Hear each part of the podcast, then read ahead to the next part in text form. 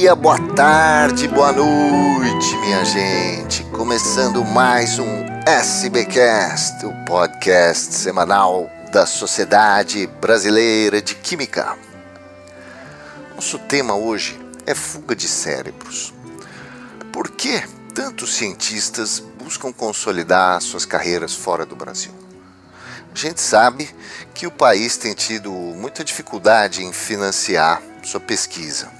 A gente vive um, um, épocas de achatamento de bolsas, de concursos e as boas oportunidades estão fora. O professor Pedro Camargo é um felizardo que está construindo sua carreira agora fora do Brasil. Em 2011, ele foi contratado como professor assistente na USP. Em 2015, professor associado. Em 2018, professor titular. E em 2019, ele conseguiu essa posição fantástica no Departamento de Química da Universidade de Helsinki, onde ele estuda a síntese de nanomateriais para nanocatálise e, catá e nanocatálise plasmônica. Tá certo isso, professor? Tá certo. Bom dia, então muito obrigado, viu, pela sua presença, professor. Como é que foi essa essa saída sua do Brasil? Como é que essa oportunidade apareceu e, e, e por que você agarrou ela? Bom, é, primeiramente, né, obrigado a Mário e toda a equipe aí da SBQ pelo, pelo convite e a oportunidade de participação. Também, né, agradeço e deixo aí o meu olá para todo mundo que estiver aí nos, a, nos escutando. É, então, assim, não, primeiramente, né, assim, eu gostaria de dizer que eu gosto muito do Brasil, né, eu acho que o Brasil tem muitas, muitas coisas boas, as minhas condições de trabalho na, na Universidade de São Paulo ah, eram também, assim, excelentes, né, então, assim, eu não tenho nada do que, ah, do que reclamar ou de, ou de dizer que faltavam a muitas coisas para mim no Brasil ou na, ou na Universidade de São Paulo, né, por exemplo. Assim, para falar a verdade, eu acredito que as condições de trabalho no estado de São Paulo são, são bastante excelentes, né, porque eu acho que a FAPESP ah, representa um modelo e é extraordinária com respeito ao financiamento ah, de, de pesquisa. Né? Claro que em outros estados do Brasil a situação é muito é muito uh, mais difícil. E então eu estava, né? Eu era professor na, na Universidade de São Paulo, né? Estava uh, bem uh, na, na Universidade de São Paulo, estava com um grupo bastante ativo, coisas correndo bem, a questão de financiamento também ah, eu estava conseguindo captar recursos né, para fazer a nossa pesquisa e também tinha ah, um suporte institucional ah, muito muito bom, né? Eu consegui progredir na carreira na Universidade de São Paulo bem rápido, né? E, e eu me sinto honrado e feliz por, né, pelos meus colegas e pelo departamento, pelo instituto, por ter me proporcionado essas, essas possibilidades. E, e a questão, né, que eu saí ah, em 2019, né, mas daí eu comecei a aplicar já ah, no período aí 2017, 2018. Mas a questão é que, assim, eu, o que eu decidi, assim, a minha decisão de tentar buscar trabalhar fora ou conseguir alguma vaga numa universidade no exterior, na verdade não tem tanto a ver assim com, com, com condições ou falta de apoio. Eu acho que, assim, no meu caso, foi mais uma questão assim de projeto e motivos assim pessoais, né, que que, que se referem a um conjunto de fatores, né, na pesquisa, na parte profissional, mas na parte pessoal também, né, porque assim eu sempre tive um, essa vontade ou esse sonho de um dia ter a oportunidade, um dia tentar trabalhar um período fora como, como professor e como pesquisador. Né? Então, eu acho que era, foi mais assim um desejo e um sonho pessoal meu de tentar buscar né, esse objetivo de, de trabalhar como professor ah, e se tornar um professor ah, no, no exterior. Uhum. Ah, então isso que foi a mais o que me a força que me di, direcionou mais em tentar em buscar essas essas oportunidades. Uhum. E por que Helsinki? Como é que como é que aconteceu o match com essa universidade, professor? Não, então, na verdade, assim, eu ah, na época que eu comecei a olhar algumas vagas no, no, no exterior, né, para professor, eu olhei vagas em diferentes universidades, né? Eu estava ah, olhando ou procurando tanto América do Norte quanto quanto Europa e dos vários editais que eu olhei, assim, o que deu match melhor foi esse da Universidade de Helsinki, no sentido que quando eles publicaram o, a, o anúncio, né, para a vaga, a descrição da vaga, a descrição do tipo de perfil que eles estavam procurando era muito parecido com o meu, assim. Então, assim, tudo aquilo que eles estavam procurando combinou muito bem com o meu perfil ah, de, de, pesquisador, né? Então, assim, isso destacou, assim, foi algo bastante gritante quando eu vi, porque, assim, era um, um match muito bom, né? Era, era exatamente mais ou menos a área que, que eu estava englobado. Então, assim, parecia que eu era, na época, um bom, um bom fit, assim, para essa vaga. Mas, e claro, como é que é o processo, professor? Foi um processo simples, assim? Não, não, então, a, a, e, e, assim, eu só queria mencionar também que eu apliquei para outros lugares também, ah, tá, né? Não foi ah, só aqui. E, tá. então, o, o processo, eu, eu, eu mandei um, um conjunto de. A primeira fase, eu mandei um conjunto de, de documentos, né, incluindo currículo, a projeto, a, caso eu seja contratado, né, e, e cópias de publicações, a, co, é, em, em, um documento dizendo, né, como que a, como que é a sua metodologia de ensino, como você quer contribuir para o ensino, ah, então era esse, né, o conjunto de documentos. Aí eu mandei esses documentos, eu acho que eles me falaram depois que foi, eu não lembro se foi mais de 80 ou 90 pessoas que se candidataram, né, para a vaga. Aí eu mandei esses documentos e aí a, a, na primeira fase o comitê daqui, né, selecionou seis finalistas. E aí eu estava entre esses seis finalistas. E aí, dentro desses seis finalistas, o comitê mandou esse conjunto de documentos que a gente mandou, né, na, na época do, do application, esses seis, esses seis finalistas foram mandados para revisores externos, né, na, na Europa e em diferentes lugares do mundo, né, experts na área, e aí os três assessores externos avaliaram e deram parecer em todos os candidatos. Então, depois desse, desse, dessa avaliação externa, o, o comitê ah, selecionou quatro. Então era seis e aí ficaram quatro. E aí esses quatro, baseados nos pareceres dos assessores externos, foram convidados para pra, as entrevistas. E aí eu fui, né, fiz a entrevista, e aí teve uma entrevista com o comitê e teve uma aula demonstrativa seguida de entrevista e também né, conversas e reuniões com várias pessoas do departamento. E aí, baseado nisso, eles decidiram. Excelente. Esse processo todo durou quanto tempo? Ah, foi uns seis meses, eu acredito, ah. foram seis meses. Que bacana. E aí você chegou aí e no ano seguinte o mundo parou. Como é que foi a pandemia em Helsinki, professor? Como é que isso afetou o seu começo do seu trabalho? Então, eu cheguei, na verdade, em, aqui em Helsinki em fevereiro de 2019. Então, eu tive mais ou menos um ano ah, antes da pandemia da pandemia começar. Ah, foi no começo de 19 que você foi. Tá foi bom, no começo. Tá. E, e, aí, então, nesse, nesse primeiro ano, eu já consegui começar as minhas atividades, né, aprovar alguns projetos e conseguir financiamento e começar a montar o time.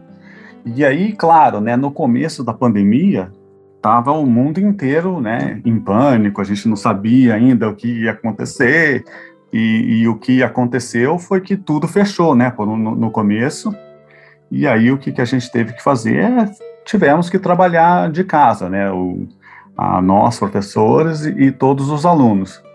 Mas o que foi bom é que a universidade respondeu assim bastante rápido e criou mecanismos para que assim o mais rápido possível, quando autorizado pelas autoridades competentes, os alunos conseguissem voltar e continuar os seus trabalhos, né? alunos e pesquisadores que requerem né, atividades experimentais.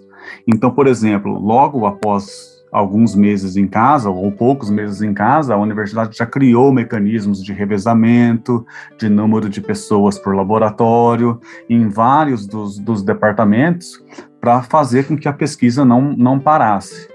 Então, assim, houve uma redução na velocidade de pesquisa, obviamente, mas, assim, não, não parou totalmente após a criação desses mecanismos de revezamento de horários, de marcar horários, de, de, controlar o número de pessoas por ambiente, controlar o número de pessoas por andar. Então, teve todo esse cuidado que foi feito que possibilitou com que a pesquisa continuasse ah, andando ah, e não parasse completamente, né, para causar assim danos não tão grandes para os alunos e e para toda a universidade. Legal.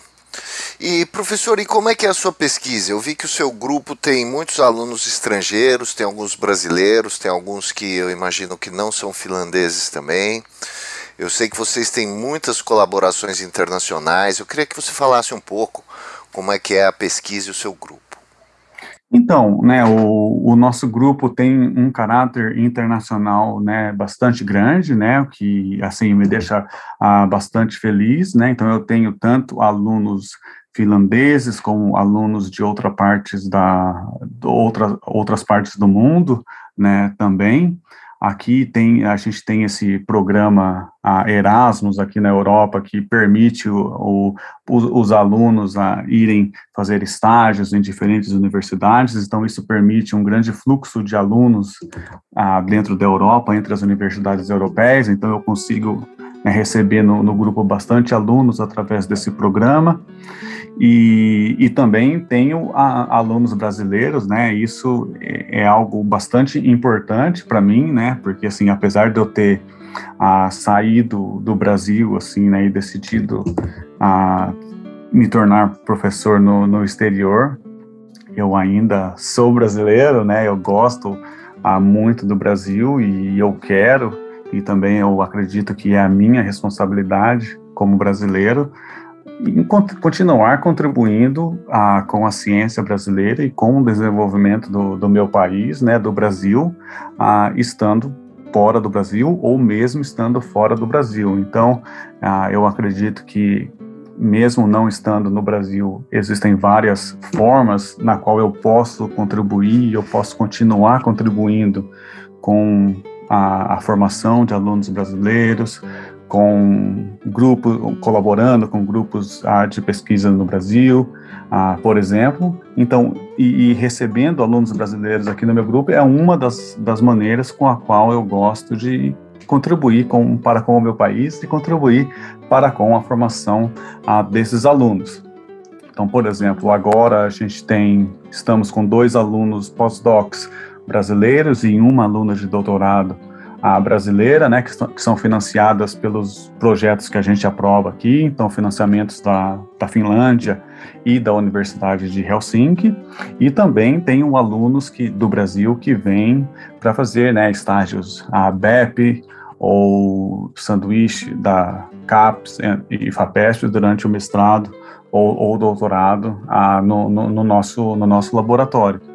Então, né, eu acho que isso é bastante importante e eu certamente quero ah, receber e contribuir para com a formação de alunos ah, brasileiros ah, no meu grupo. Então, eu acho que assim eu, eu, quero desempenhar um papel importante para a formação desses alunos brasileiros e contribuir para, para a sua formação, abrindo as portas do meu laboratório e da instituição para eles virem, terem uma formação a, a melhor possível e continuarem a, as suas carreiras aonde quer que eles estejam. E um outro componente disso também são as colaborações internacionais, né? O nosso trabalho, a gente colabora com, com vários grupos a, ao redor do mundo e também é, colaboramos, mantemos colaborações com, com grupos brasileiros, né? Que eu também acho isso bastante importante. Tá certo, muito importante mesmo. Professor, e passados três anos aí da sua chegada, é, o que, que dá para falar assim do. Teve um choque cultural? Como é que foi? Sentiu falta do arroz e feijão, aquela coisa? Não, primeiramente, assim, é importante destacar que coisas boas e coisas ruins tem em todos os lugares, né? O Brasil tem aspectos maravilhosos, aspectos não tão maravilhosos assim, e a Finlândia também é um país maravilhoso em vários aspectos e tem coisas não tão maravilhosas assim também, né? Então, assim, nenhum lugar do mundo é perfeito. Mas, assim, eu, com base na minha personalidade, ou no meu jeito pessoal de, de ver as coisas. Assim, eu, eu gostei muito uh, daqui da, da Finlândia, né? Eu, eu, me adaptei bastante rápido. Eu não sofri uh, nenhum uh, choque cultural. então, para mim, a adaptação foi, foi tranquila, tudo correu muito bem, sem choque cultural nenhum. E é claro, né, que a comida é uma coisa que faz bastante falta, então o arroz e feijão, né, o churrasco também, né, que eu adoro, ah, isso faz falta, e a família e amigos também, logicamente, mas, mas, mas tirando isso, né, foi, ah, foi e tem, e tem sido tranquilo. Mas você tem conseguido fazer um churrasquinho aí e tal? ah, às vezes eu faço, sim. É, é. Às vezes eu faço. Uhum. Uhum. Legal. E, professor, em termos de, de condição de trabalho, assim, pro, pro pesquisador, pro professor, a coisa é muito diferente?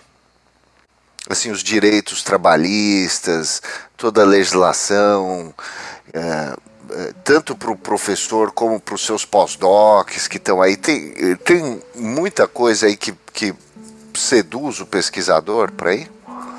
Então, os com respeito aos alunos de doutorado e com os alunos com, e com os pesquisadores de pós-doutorado, tem sim, né? É muito diferenciado no respeito da, a, da parte de, do vínculo, né? Porque o aluno de doutorado e também o pós-doc, eles têm vínculo empregatício, né? Com a, com a universidade, então eles são funcionários a, da universidade, então eles têm, né? Direito a, a seguro-saúde, é, é, férias. Férias, ah, e tudo que vem, eles pagam imposto também, né, no, do salário. Então tem direito a todos os direitos que um trabalhador tem em qualquer setor da sociedade. Né? Então isso é uma diferença ah, muito muito grande e na condição ah, dos alunos, com certeza. Na condição assim do professor também, né? A gente tem todas essas a todas essas facilidades e, e, benefícios, né, que também existem no Brasil, né, em, no, no papel, né, mas infelizmente, assim, no Brasil, às vezes, os serviços públicos ou algumas coisas não funcionam tão bem em todos uh, os lugares, mas, mas, assim, em princípio, da parte do professor, ah, os seguros, assim, é, é, parecido com o Brasil, porque no Brasil o professor também tem, né, direito a, a várias, uhum. a, a várias, tem os vários benefícios também. E você já teve a oportunidade de visitar o Brasil depois da sua viagem?